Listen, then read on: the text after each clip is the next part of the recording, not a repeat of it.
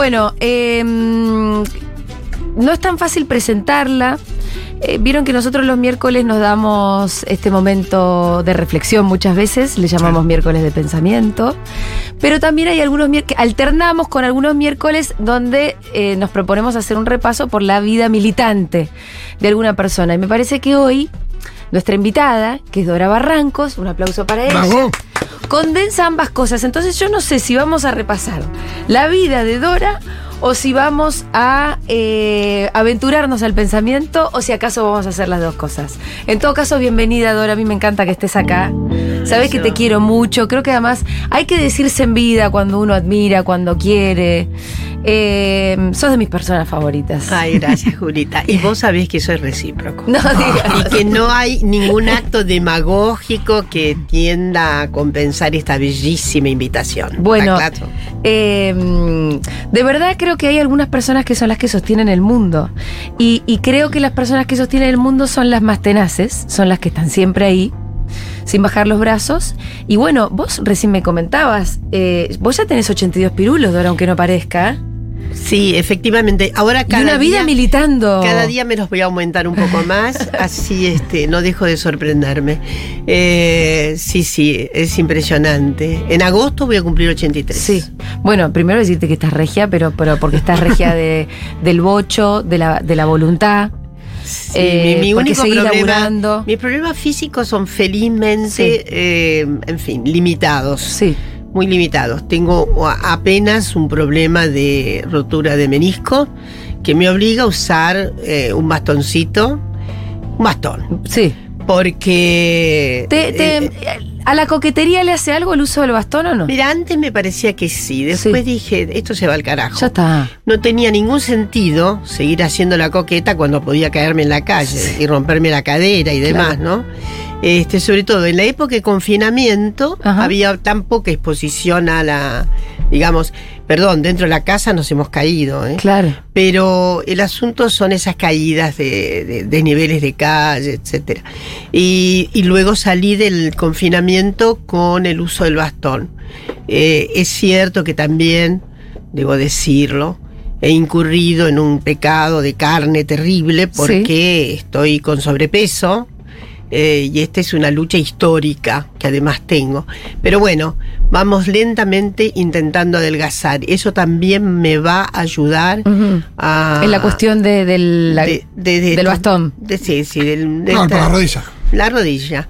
Pero fuera eso, el resto me... Bien. Bien, Bien. bien, bien. Bueno, em, arranquemos un poco por, por esta, este repaso vital que yo quería hacer. Eh, quiero decir, por si alguien no sabe, que Dora es socióloga, es eh, historiadora también, tiene un montón de títulos, doctorados, honoris causa, libros escritos, pero además a mí me siempre me ilumina el pensamiento de Dora Barrancos.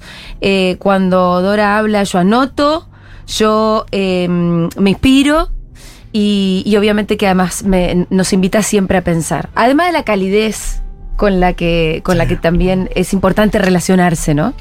Eh, hay una cosa que yo te escuché contar una vez, porque a mí me gusta mucho preguntar, bueno, ¿cuáles fueron tus primeros pensamientos políticos, ¿no? En tu casa, cuando eras chica. Y te escuché decir que a vos el deber ser te venía, por un lado de tu papá, la justicia social, por el lado de tu mamá, el amor al prójimo. Y a mí me parece que esa síntesis es lo que se necesita, ¿no? Tal cual. Si yo tengo la ventura, eh, porque evidentemente es toda una azarificación, ¿eh? es una azarificación impresionante. ¿Dónde nacemos? ¿Cómo nacemos? ¿Quiénes son nuestros progenitores? ¿no? ¿Cómo te criaron? Exacto, eso es muy, muy azarificado. Y yo en ese punto fui venturosa. Primero nací en una casa hiperpolitizada. Yo Sí. recuerdo la, la, digamos, la mención de contextos, de situaciones sociales, es decir, lo político permanente. Permanente. Permanente.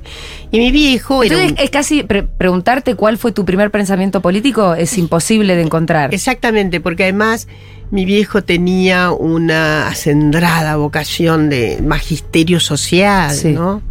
Él era maestro rural, después fue director de escuelas rurales, de hecho yo nací Me llamo Dora porque nací en el campo, en la casa de mi abuela que tenía campo, pero que en realidad estaba próximo a la escuela rural donde mi padre ejercía la, la dirección, que era una escuela rural, se imaginan ustedes, en donde en dos o tres aulas se daban todos los, Todo- todos los grados. Todos los grados.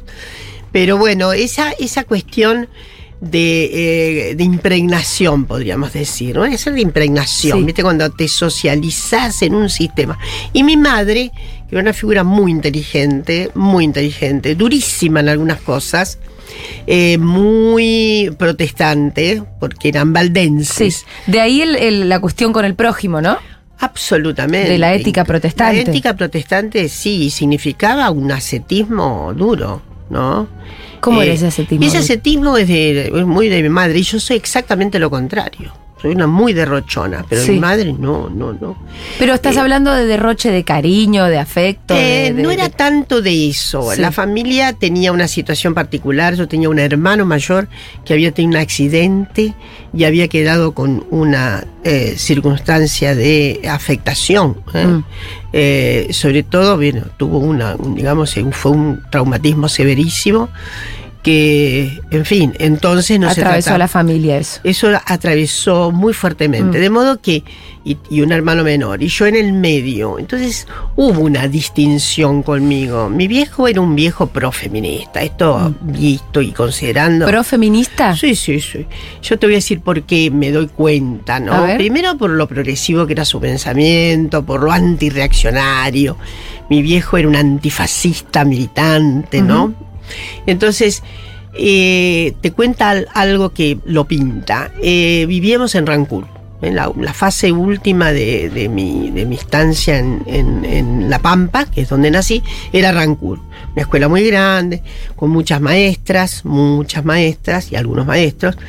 Y había una maestra eh, que eh, la- le tenía particular estima, Blanca Nieves. Ajá. Blancanieves se llamaba la maestra. Blanca Nieves, imagínate, ¿no? Mirá qué significante. Entonces él hizo que, como ella, Blanca Nieves, era tan buena maestra, hizo un nepotismo interesante. Sí. Hizo que Blanca Nieves, yo, como era, tenía una tal avidez por de conocimiento. conocer, Esta niña Dora. la niñita Dora era un, tan ávida, ¿no? Sí. Por ahí hay una biografía muy cariñosa que dice que yo aprendí a los dos años a leer. No, aprendí a fingir. Ah, bueno, pero es un montón. Bueno, pero sentir Me la necesidad de que fingís que lees a los dos años es un montón. Es- Habla es de una bastante. es Vos bastante, agarrabas pero- el libro y empezabas a narrarlo. Exacto, y, a- y además inventaba palabras. Eso es lo que mi madre siempre, y mi padre parecía que se, se impactaban mucho. Yo eh, amo tu vocabulario. Cuando yo cu- decía cuando Dora habla yo anoto y muchas veces anoto palabras sueltas que digo tengo que, que empezar a usar esta palabra qué Ay, bárbara Julita, te voy a decir que hay varias eh, que son, son tan, amorosas conmigo que me dicen, yo te escribí. Sí, a veces viste que uso exceso de neologismos, algunos no. Me, me cuido, son del diccionario clásico. No, y terminaba de contarte esto, Sí. que lo de mi padre, ¿no?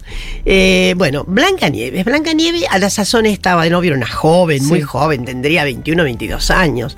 Escuela Rancul, escuela Laines, ¿no?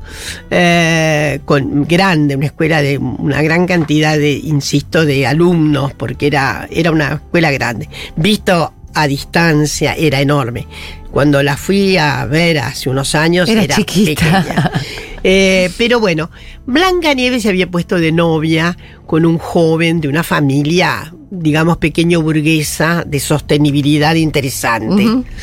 Pero Blanca Nieves vivía sola, de modo que su, su, su pareja eh, obviamente la visitaba en su casa.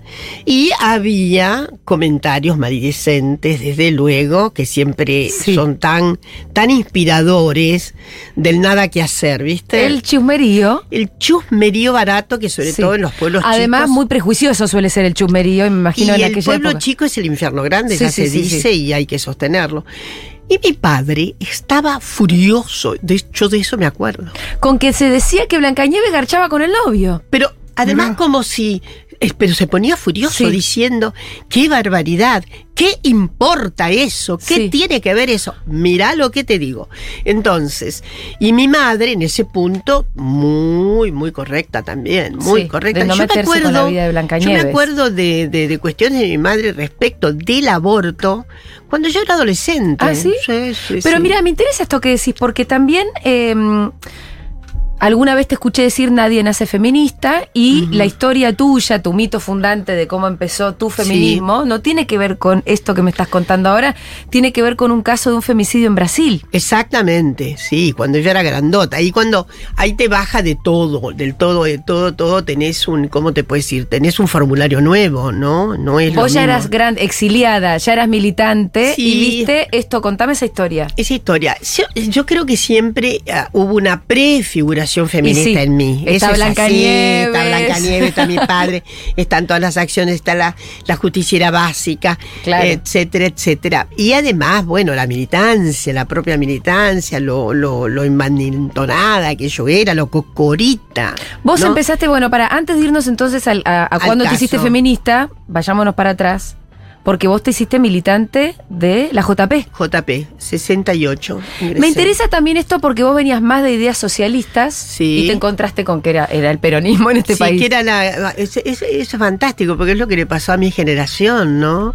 Mi generación tiene una cuota de lo que podríamos llamar un, un exculpatorio social, ¿no? Mm. Vive la culpa de la defenestración del peronismo, ¿eh? festejada por sus padres. Claro. Entonces ahí hay algo culpógeno enorme, socioculpógeno, ¿m? que implica que eh, nos hayamos eh, reclutado la enorme mayoría en donde Ah, el reclutamiento fue hacia el peronismo. Desde luego, yo tenía muchísima gente, compañera y amiga, que era FEDE, Federación Juvenil Sí. Comunista. Pero la enorme mayoría eh, se dirigió al peronismo. Y tengo una anécdota de alguien, que no, no lo voy a nombrar, porque Bueno. a lo mejor eh, esto es una infidencia, no lo es, pero bueno.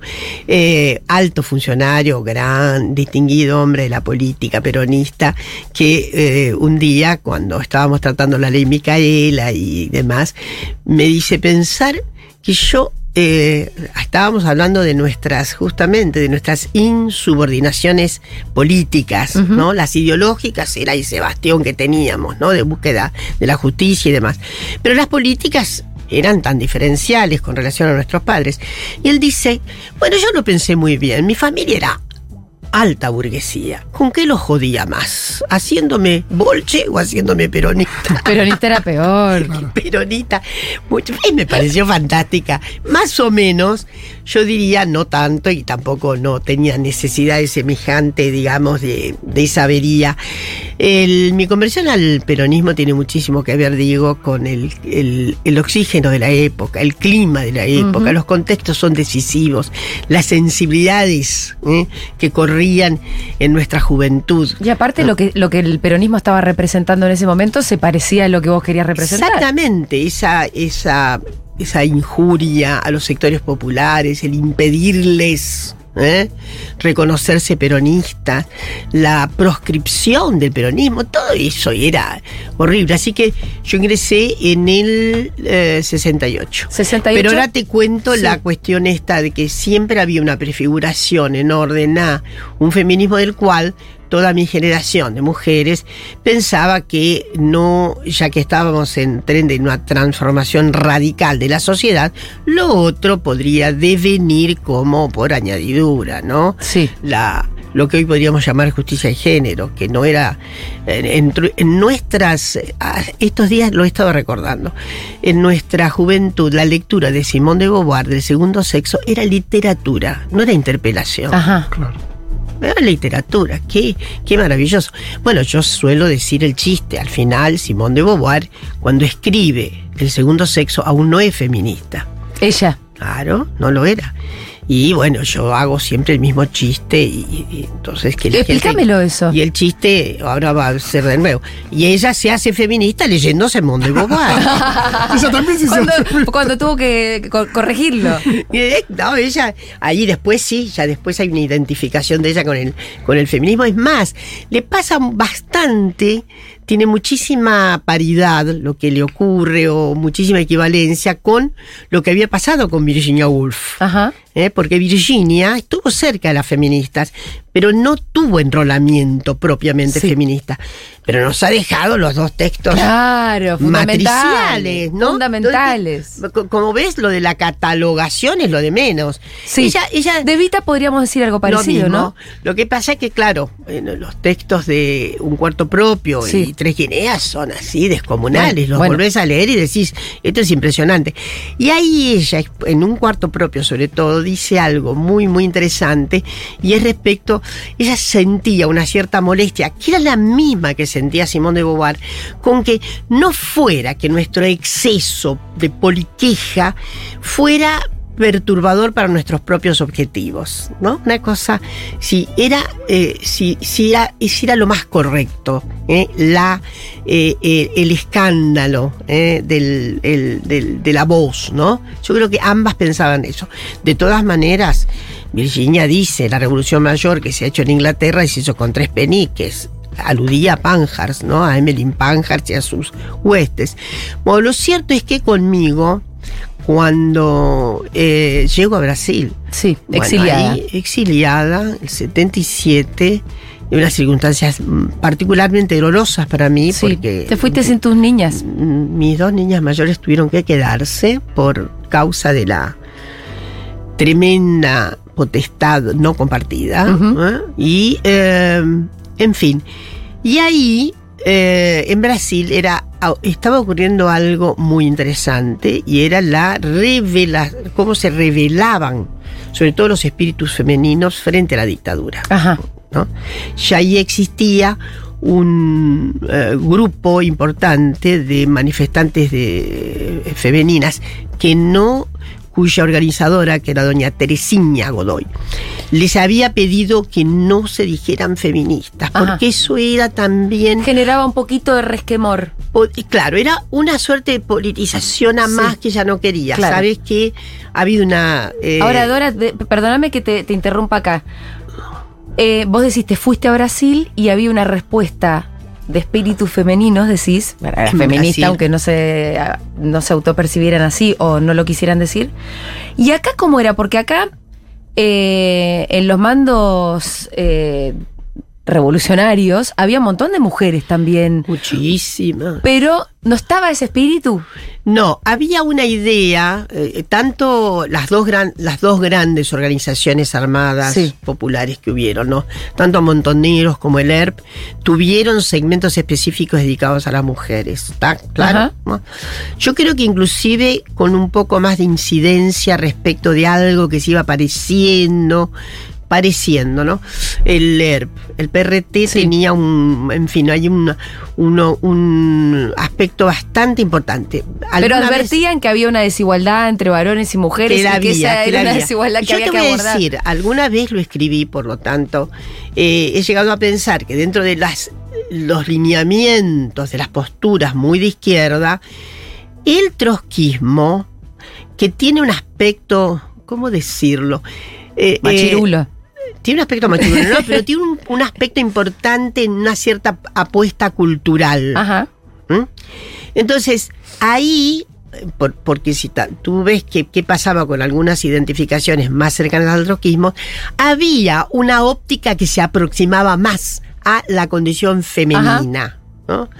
Eh, de todas maneras, Montoneros tuvo Evita, que fue una, un segmento muy importante. Pero perdón, por ejemplo, ¿Trotsky tiene escrito algo sobre las mujeres? No, ¿O no, no tanto que- así. que yo no soy especialista en Trotsky, pero que yo recuerde, no. Lo que pasa es que hay unas, eh, a ver, ¿cómo decir? Unas apreciaciones sobre los flujos de la cultura que pueden hacer más porosas Sí, sí. estas, Estas demandas. estas demandas. Bueno, Pueden volvamos a Evita, Pueden que- ingresar. Bueno, no, lo, lo que pasaba, el, Evita Sí. tenía, el grupo de Evita fue un grupo muy destacado dentro, pero sin reconocimientos, obviamente jerárquicos dentro de la estructura. No hubo comandantes mujeres en ninguno de los dos aparatos. bueno, pero ¿no? por ejemplo, Norma Rostito, por decir. Fue una figura extraordinaria, pero no tenía, no, no, no se la puedes indicar Claro. como, eh, qué sé yo, tenían grados, viste, que se daban un poco de grados, etcétera. en Esto, ¿no casos. estaba ese espíritu que vos sí viste en Brasil y volvemos a Brasil y a tu exilio? No, en, en- en Brasil ahí eh, hay un reverbero fundamental. Yo cuando llego a Brasil, la dictadura ya se estaba agrandando muchísimo, si no, no hubiera podido llegar a Brasil. Claro. Y para las brasileñas, el hecho de que yo fuera exiliada era, a ver, ¿cómo, cómo decirlo? Era como una representación integral de todo. Mm. La militante progre, etcétera, etcétera, ¿no? que quiere revolucionar el mundo y además feminista. Me, me alargaban con una condición que yo no... Va, Era como, viste, venía acomodado. Y en general no era cuestión de discutir eso, pero lo que ocurrió fue la muerte de Angela Diniz, lo que había ocurrido. Un femicidio famoso. Terrible, porque además la, lo que, de las cuestiones que más, más escabrosas que, que tuvo el caso fue cómo eh, los medios trataron a Angela Diniz. Era una psicópata sexual, una pervertida sexual, era tremenda. Y el individuo, este, el, el homicida, a la sazón no usábamos para nada, no existía el término femicidio, ni mucho menos. Estábamos sobre recién la cresta, ¿no? Iba subiendo la cresta de la segunda ola, pensá que 78, 77. Y ahí lo que ocurre es esta cuestión de que, bueno, ya estaba, se orga- había organizado el movimiento de mujeres pela amnistía, Ujú. procurando la amnistía. Entonces, y un grupo de mujeres que se va revelando como feminista y que frente a, a la situación de Angela Diniz, ¿eh?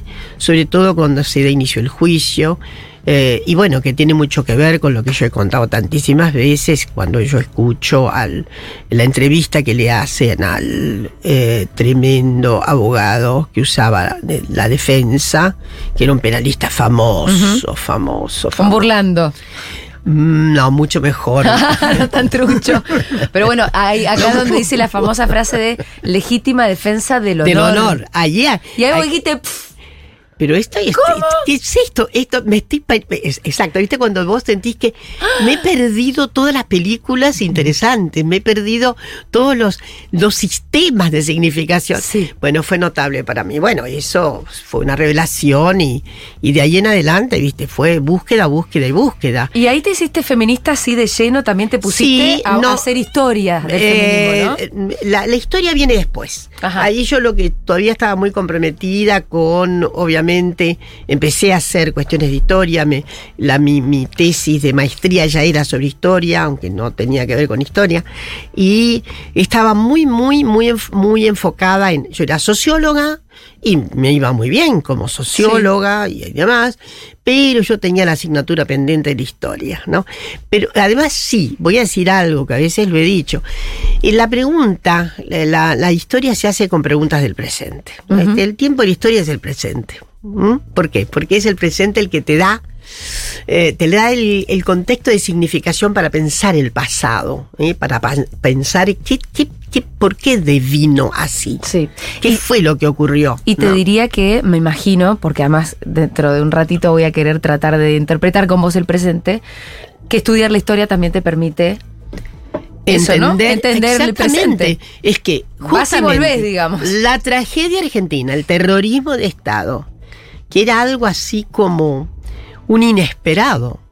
Porque obviamente era un inesperado dentro del cauce de la cultura, del devenir tan siempre un poco pretencioso de la modernidad con relación a los otros pueblos de América Latina, etcétera, ciertas consideraciones que son muy propias nuestras y a veces desventuradas, ¿no? Dada la, la prepotencia que nos da. Entonces, la verdad es que era y, por eso me interesó muchísimo, muchísimo ir al pasado de nuestras, sobre todo de nuestros segmentos populares y de lo que había ocurrido con ah, esa propedéutica ideológica tan progresista que había tenido este país, anarquismo, socialismo, Sí. el propio peronismo, ¿no? Cómo era que todo eso se había ido al abismo, ¿no? Porque aparte vos volviste y con qué peronismo te encontraste, ¿no? bueno, a la vuelta fue terrible. Pero, digamos, una tenía. Entonces, ahí la pregunta era, de ahí que me interesara muchísimo, muchísimo volver al, al pasado con esas inquietaciones Sí. que te da el presente. Y bueno, me dediqué por mucho tiempo, ya de vuelta, Ajá. a la historia de la cultura y la educación de, de los sectores populares, los segmentos proletarios, ¿no? Por eso estudié mucho el anarquismo, el, el socialismo en sus aspectos de cultura y de educación. Sí. Y pero siempre había una azonada femenina. Claro, y ahí siempre había. Además te encontraste con que los feminismos siempre habían estado también cerca de las izquierdas. Ah, sí. Aunque las izquierdas no estuvieran tan cerca de los feminismos. Exactamente. Ah, lo has dicho muy bien. Cerca y lejos, ¿no? Sí. En un grado de inclusión-exclusión, ¿no? Porque, claro, las izquierdas también seguían pensando que era un gran hecho burgués. Pero sí, Eh, Dora, me pasaba a mí cuando yo era feminista en 2006, que yo me hago la histórica, imagínate, eh, dentro de mis ámbitos y mi agrupación política y todo, me decían, callate, boluda. Yo, yo te decía boludeces. Mirá, ¿Sí? mirá vos. Y, y 2006, Sí. que ya estamos en un, estamos en el siglo XXI. Sí, sí, pero bueno, a mí me parece que el, el feminismo empieza a masificarse un poco más y a- a- ahora en 2018, en Sí, 2017. Sí, sí, sí, fuera el- los toques fueron 2015, Sí, ni una el menos. primer ni una menos y después el 2018. Ahí hubo un, ahí hubo sí que hubo una, una cuestión muy, muy, un imperativo nuevo, ¿viste? Una interpelación. Sí, claro. a las más jóvenes, ¿no? Sí, y, y Bueno, ahí la masificación también, un nuevo sentido común, te diría. Sí, Para, claro. Bueno, vos decías antes, no se nace feminista porque no forma parte de las ideas que están ahí a la mano. Tenés que encontrarla de casualidad, medio, viste, esforzadamente. Sí, ahora hay muchas más facilidades, Sí. porque hay, ¿cómo, ¿cómo decir? Hay sistemas de lenguaje, Sí. ¿no? Que ya son corrientes, ¿eh? Y que de alguna manera nos damos cuenta con las niñeces. Las niñeces parece que tuvieron un chip nuevo. ¿no? Renovadísimo. Sí. Tienen, tienen preguntas, cuestiones. eh, que hoy estaba refiriéndome a dos, una sobre todo de un niñito de ocho años que Mm. estaba trabajando con su maestra, eso lo contó su maestra, ¿no? Una cosa maravillosa. Les daba clase ella eh, a sus niños de 8 y 9 años sobre el significado del cuerpo, ¿no? Sí. Y que el cuerpo, el cuerpo es de cada quien, y que, en fin, imagínate, a 8 y 9 años diciendo, este, marcando que inclusive, bueno, el, el deseo, lo que quiere, quiere el cuerpo, en fin, que eso, este, no hay que asustarse, no hay que nada. Entonces, y que el cuerpo lo va haciendo uno. Eso le decía, imagínate. Y entonces, y ella es una maestra muy inteligente, que fue que contó esta anécdota en, en un Zoom que teníamos, ¿no? Sobre eso y demás. Y de repente uno de sus alumnos le dice, espera, espera, yo ya sé lo que me querés decir. Vos lo que me querés decir es que mi cuerpo es como una hoja en blanco y yo escribo lo que quiera.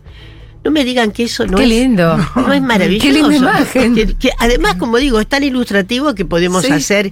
Mirá, yo digo que la reforma docente, la reforma curricular para formar docentes, ¿eh? porque la verdad es que yendo un poco más a, a la cuestión de, de fondo, la violencia patriarcal solo se va a extinguir si hay una reacomodación pedagógica que venga de la socialización. Total, totalmente. Las, las familias es probable que puedan hacer poco, pero el Estado tiene obligación Sí. de la reformulación de toda la formación docente. La importancia ¿no? de la aplicación de la ESI es eh, fundamental para funda- pensar un futuro menos violento. La duda, ¿no? ESI y fuera de la ESI, ¿no? Sí, sí. meter. Eh, y, eh, y eso demora todavía, ¿no? Esto está demorando mucho, ¿no? La reforma que necesita la masa docente. ¿Se imaginan una masa docente adherida a nuestras. eh, a nuestros Ideales. a nuestras convicciones. Sí. Eso es una revolución, es un ejército en paz que hace conmociones enormes. Así que bueno, este, esto es, pero cada vez más lo que está ocurriendo es que es más precoz la, eh, la es más precoz la inquietud verbalizada.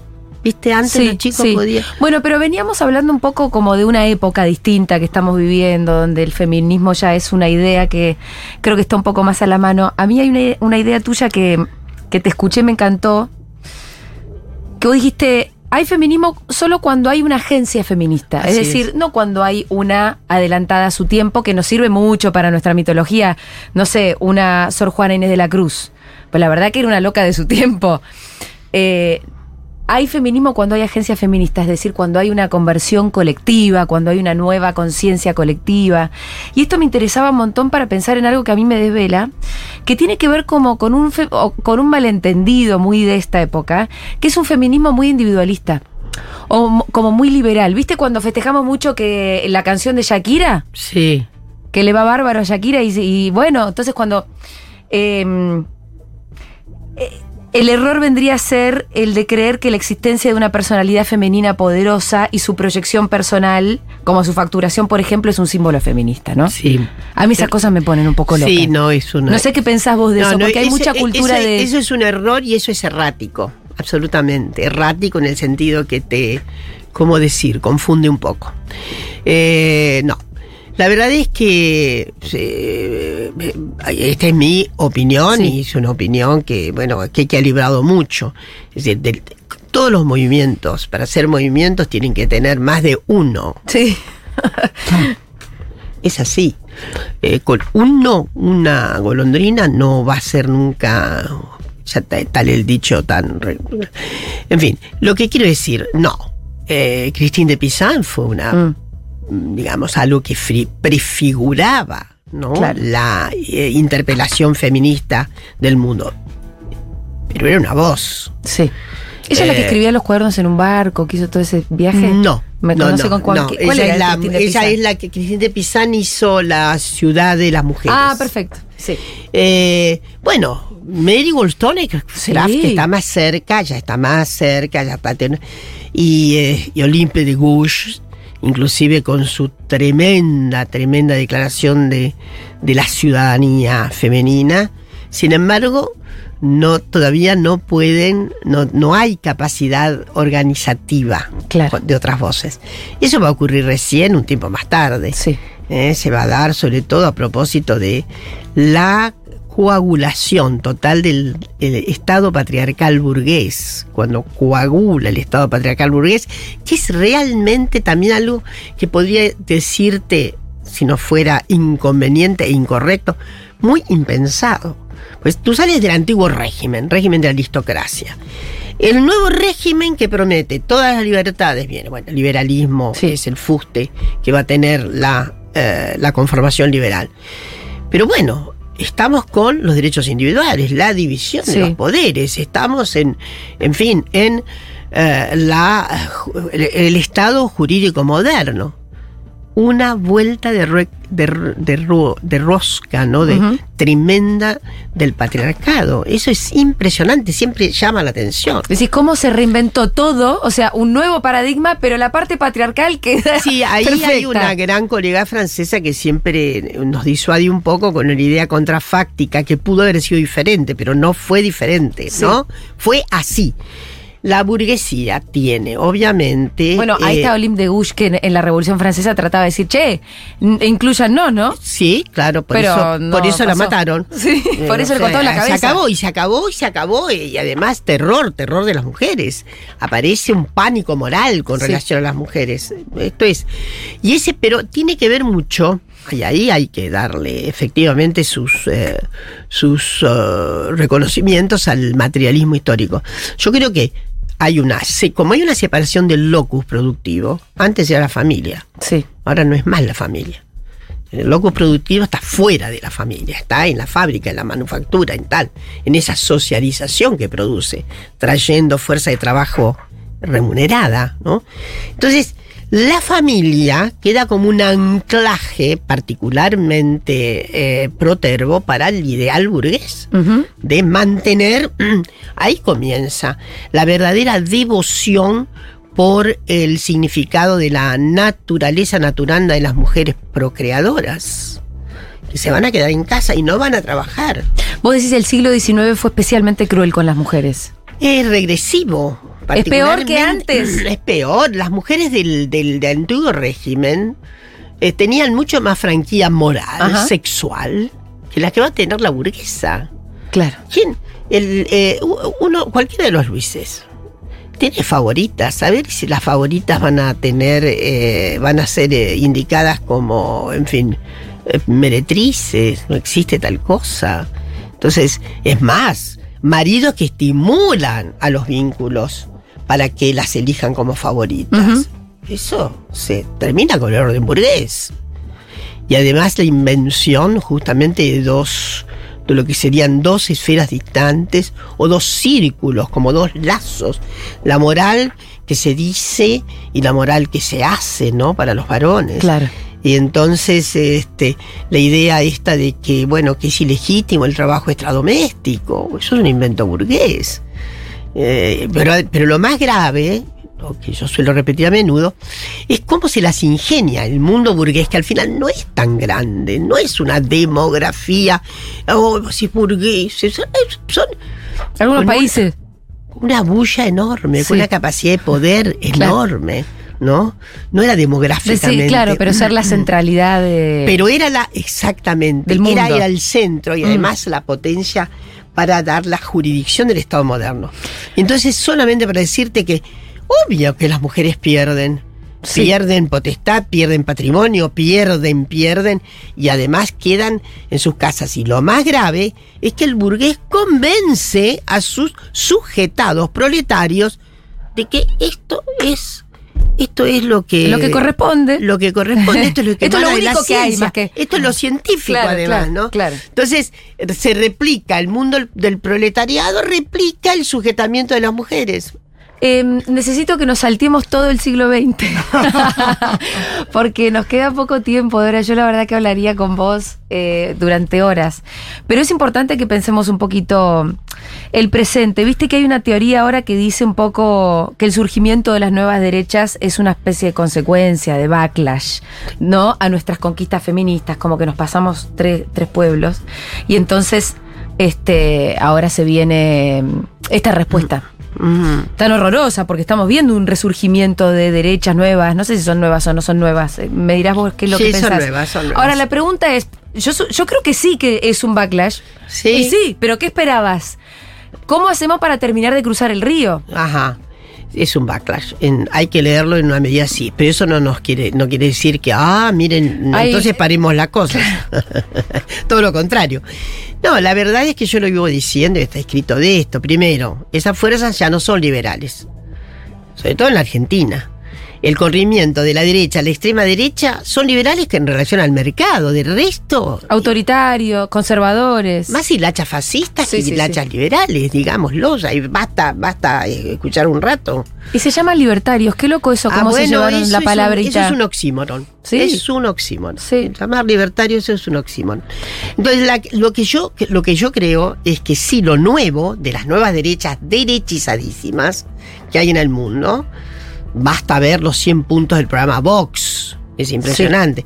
Tiene como siete o ocho eh, artículos destinados a la cuestión de los sexos y demás, ¿no? Los impolutos sexos binarios, ¿no? Una cosa tremenda.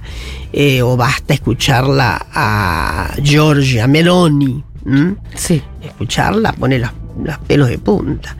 Eh, me dijeron que ahora está mandando en este momento un proyecto de ley tremendamente punitivo contra eh, eh, la subrogación de vientres. Ah, mira.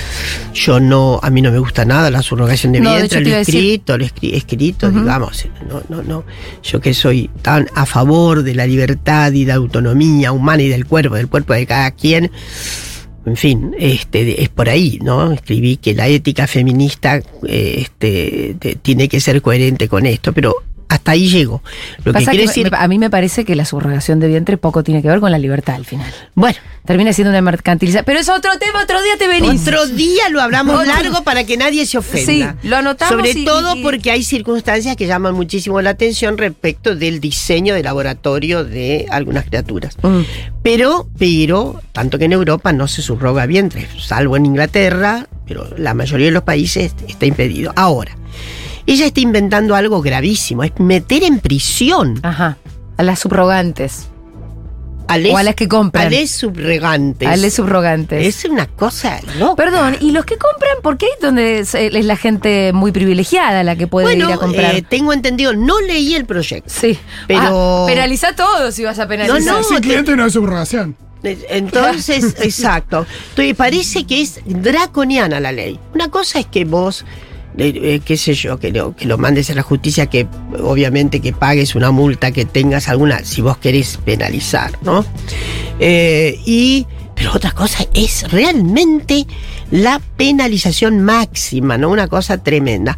Bueno, la verdad es que eh, todos estos partidos que se han constituido en extrema derecha, en neofascistas, eh, han tomado esta vez eh, programas antifeministas, programas antidiversidad, porque es así. En el pasado, lo vivo diciendo, había gente conservadora, homofóbica, transfóbica, lesbofóbica, todas las fobias que quisiéramos, Sí. pero eran capilares. Eran señoras reaccionarias, señores reaccionarios. Hoy es programa, Mm, tal es el tal salto cuántico. sí, ¿no? sí. Una cosa es que la gente piensa que su mentalidad sea tan, tan, eh, ¿cómo te puedo decir? Tan de granito. Y otra cosa es que lo hagas programa. Claro, claro. Entonces la respuesta debería ser programa. Exactamente. ¿No? Porque, porque digo, yo vengo pensando también, bueno, ¿y los feminismos qué tenemos para decir de esta reacción conservadora? Programas. Programa, Tenemos ¿no? que tener programas. Pero que Bueno, de tenemos que encontrar una representación arriba en la De superestructura. hecho, de hecho estamos en un ciclo de cambios, Sí. guste o no guste la Argentina en estos años, a pesar de todo. Nosotros elevamos en uf, un- tuvimos una elevación enorme, sobre todo con la ley de aborto. La ley de aborto coloca a la Argentina en un sitial particular Ajá. en este momento en América Latina. No hay una ley que tenga la técnica, digo, los que tenían. Uruguay, Cuba está muy, es muy atrasada la ley de aborto de, de Cuba. ¿Ah, sí? Sí, es muy atrasada. Eh, pero la nuestra es hace, hace, hace escuela, la técnica de la Sí. ley, todo. lo- La segunda, este es un país en donde, bueno, ya con las reformas de la época en que éramos felices, eh, durante el kirchnerismo, que tuvimos, que tuvimos nada menos que en el 2012 la identidad de género, que era avanzadísimo. El otro día hablábamos de que hay que hacer un día un raconto de todas las leyes del 2012. Las 26.000. Las 26.000, las Son llamadas. bárbaras. Las Las 26.000. 26.000 son impresionantes. Bueno, y ahí viene. Pero claro, pero yo quiero decir que hay cosas que se han ampliado también ahora. El ministerio amplió muchísimo con su plan contra las violencias, el programa Acompañar, que tiene muchos, que tienen dificultades, son muchos re- recursos puestos ahí. Pero además hay otras cuestiones que se saben poco. Sí. ¿eh? La eh, Inspección General de Justicia. ¿Ustedes Sí. sabían que ya no pueden formarse sociedades si no hay un mínimo de paridad de género? Ah, no digas. Ah. Ah, no tenía idea. Ah, Mirá vos. Son son esas cosas que son buenas, pero no- nadie las comunica. Eh, na- bueno, Sí. esa- bueno, date es la, la- uno de los problemas. Eh, ¿Ustedes sabían que hay una disposición en la Secretaría General de, de Gobierno por la cual, para pedir audiencia con el presidente, si se trata de representaciones gremiales, etcétera, etcétera, si son más de cuatro, tiene que haber una representación de género. Mira. Hay una exigencia, hay una norma que dice eso. ¿Qué otras La- cosas te parece que nos dejó eh, el 2012? ¿O que nos dejó el No, 2018? bueno, nos dejó que, no, la- que nos dejó No, eh, el 2018 el dos- lo único que nos sí. dejó felizmente que fue el aborto. el- el- la, la, la demanda, ¿no? Sí. La movilización por el Claro. aborto, porque No eh, sabe- no- nos frustramos. Yo siempre dije esto no es una derrota, ¿eh? No. Esto no es una derrota. Dado el clima ¿eh? Que pudimos instalar. Además quedaron nuevas sensibilidades, ¿no es cierto? Por supuesto. Nuestras Gente que no estaba conmovida, distintas. que se conmovió. No, no, ese es impresionante. Y creo que también nos dejó relaciones más igualitarias. Por supuesto. Y de hecho, digo, este hay una disposición por la cual efectivamente se cumple más o menos, pero en los cargos deben, deben contemplar paridad en lo posible, por ejemplo. Y la ley de cupo trans. Sí. Es una ley impresionante. No hay ningún país en América Latina que se, se- se acerque. Uruguay. Con, con el actual presidente las cosas no, pero Uruguay había dado unos pasos bastante interesantes y bastante semejantes a los nuestros. Pero este es un país que le asegura el Estado, es decir, eh, eh, eh, eso Es muchísimo. el Estado, Sí, todo sí. el poder, todos los poderes del Estado eh, aseguran el cupo a las personas trans. Eso es, es formidable. Y está ocurriendo bastante bien. Estamos viendo que hay algunas reparticiones que ya hasta cubrieron todo el cupo. Eh, circunstancias tampoco menos, menos conocidas, ¿eh? circunstancias mucho menos conocidas. Sí. Solamente para que ustedes sepan. El Banco Central de la República Argentina, ¿sabían ustedes? Ha hecho una comunicación a todos los bancos por los cuales los reclames publicitarios no pueden tener vieses de género. ¿Ustedes no han visto cómo se mudaron las- los reclames que hacen los, los bancos y las... ¿Qué no, son lo los reclames? eh, los reclames, digo, las publicidades. Ah, El- lo que antes llamamos el reclame. Es ¿ves? una palabra es muy una antigua. palabra muy antigua. Pido perdón. Julita, anotala, anotala. Pido perdón. Pero antes a era el igual. reclame. No, me- reclame. Pero Eh, me encanta mira. porque reclame eh, tiene una significación que cuando uno dice publicidad no, no, no está. Si son, antes llamaban reclames. eh, Pero eh, el sentido que El dejan las, pu- reclame. las publicidades barra reclames es una cosa muy importante. Sí, eh, no sé si es el, el, eh, lo usamos como reclames, pero es el reclamo en general, la, Sí. la fórmula de publicidad que se usaba antes. Sí. En vez de decir publicidad se usaba. Pero bueno, digo- la verdad es que sabían eso. ¿No? Ah, por eso no vas a ver ya. Vieron, observen cómo son las publicidades de los bancos ahora. Primero hay ellos y ellos, ya no hay más. Vos te compras todo, usas toda la, haces estallar la libreta, la, tarjeta, antes había de- mucho chiste de eso.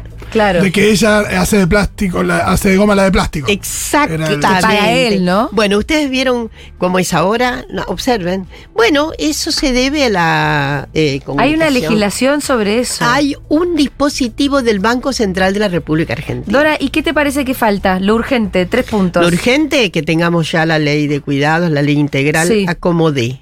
La primera, aunque sea, después tendremos los otros. Que tiene que ver con las extensiones de las licencias Total. parentalidad. Esto es Eso ya no puede ser. El otro día hacíamos una nota. En, eh, eh, en ese caso, nuestra legislación debe ser la peor de todas.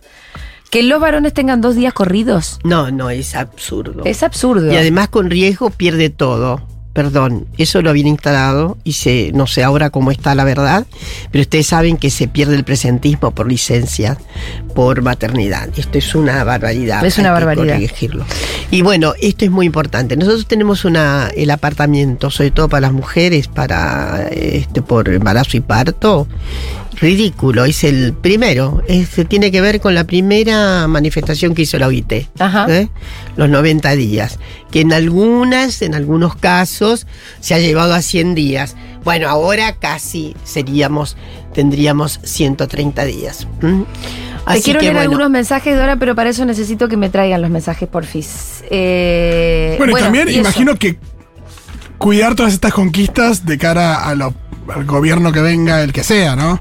Hay que ver qué pasa también si hay un cambio de, de signo político en el gobierno y, y qué cosas que pensamos que ya son Bueno, conquistas. esperamos que haya cambios, pero no de signos.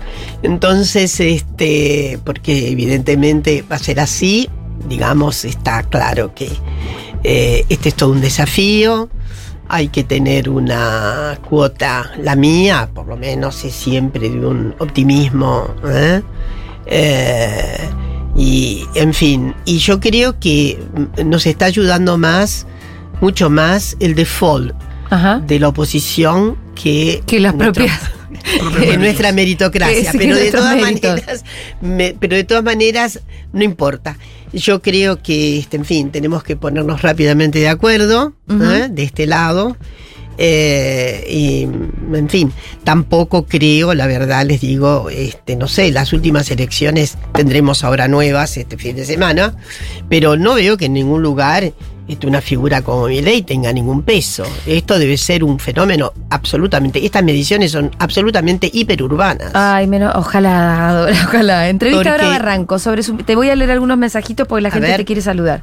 Sobre su militancia en la JP partiendo de ideas socialistas. La introducción de la biografía de Perón de Norberto Galazo, que cuenta que su padre, un joyero de barrio, ¿tu papá? No. Ah, El de no Galazo. ah, el de Galazo. No estaba entendiendo el sentido del mensaje. Se había pasado del socialismo al peronismo y sus disputas con los cuñados maestros que eran socialistas y se mofaban de Perón y Eva. Y tenían un aire de superioridad intelectual sobre su padre peronista. Galazo le pregunta a su padre por qué se había hecho peronista y parte de su respuesta es que las trabajadoras domésticas pasaron a ser sus clientas. Las esclavas se habían elevado mujeres, ya no se dice siervas sino empleadas domésticas. Bueno, aportes. Excelente dato. aportes que nos hacen. Acá nos dicen que en Uruguay se dice reclame todavía, ¿eh? Ah, En Uruguay se dice reclame. Dice que también Delfina aclara que en Río Negro, los docentes tenemos siete meses las mujeres, dos semanas los varones, de licencia de paternidad. Es verdad que cambia según sí, las claro. provincias. y Sí, sí, hay, provincias. hay- hay lugares, por eso decía, en donde se ha ganado. Bueno, dice, qué grande Dora. Ella rescató la historia de mi tatara, tatara, tatarabuela María Abela, una gran Ah. luchadora por los derechos de la mujer en 1900. Cariño de Mar del Plata. Bueno, se ve que la tataranieta te... Sí, ah, qué amor, Sí. gracias. Es una figura María Vela que amo. Eh, La tatarabuela. me tengo que poner con la tesis y no puedo escucharlos a la vez porque me distraigo. Ah, no, esto fue más temprano. Ay, Dora, mandale todo el amor a esta gran mujer, dice Verónica, que se ve que no se puso con la tesis. Qué ¿Tenemos algunos audios? maravilla de nota, Julita. Gracias, Dora. Es un placer escuchar. Eh, no estás escuchando porque tenés, no tenés los auriculares puestos, pero te acaban de decir qué maravilla de nota, Sí, qué ay, eso lo placer. escuché. Eh, ¿Qué más? Dame más audios. Ya nos Julia, quedamos- querida, no quiero dejar pasar este día sin decirte feliz día, pero sobre todo agradecerte eh, el ejercicio que haces del periodismo, El periodismo. agradecerte por Futuro, agradecerte porque yo creo que no tenemos ni puta conciencia lo que significás para... Ay, para tonta, nosotros. pero estamos hablando de Dora Barranco. ¿qué es esto? Pásame después este mensaje que me da vergüenza. No, No, pero Yo te voy a decir una cosa. Yo con Dora he compartido paneles siempre con muchísima vergüenza. Sí. Hemos compartido paneles y yo digo, yo no puedo estar eh, hablar de Ay, esta no, señora. Por favor.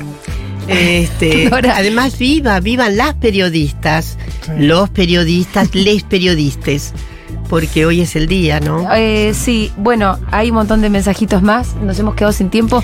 Me encantó que pases por acá, Dora. Ay, yo también estoy en casa, este, pero eh, con qué comodidad. bueno, acá dice que te esperan en Tucumán en breve también. ¿estás- Sí, sí, sí, tengo que ir, tengo que Qué pila, Dora, que vos sigas haciendo de todo, la verdad. Sí, es un poco exagerado. Yo creo que tengo que pasar siempre vivo diciendo, terminemos con esta tremenda caricatura.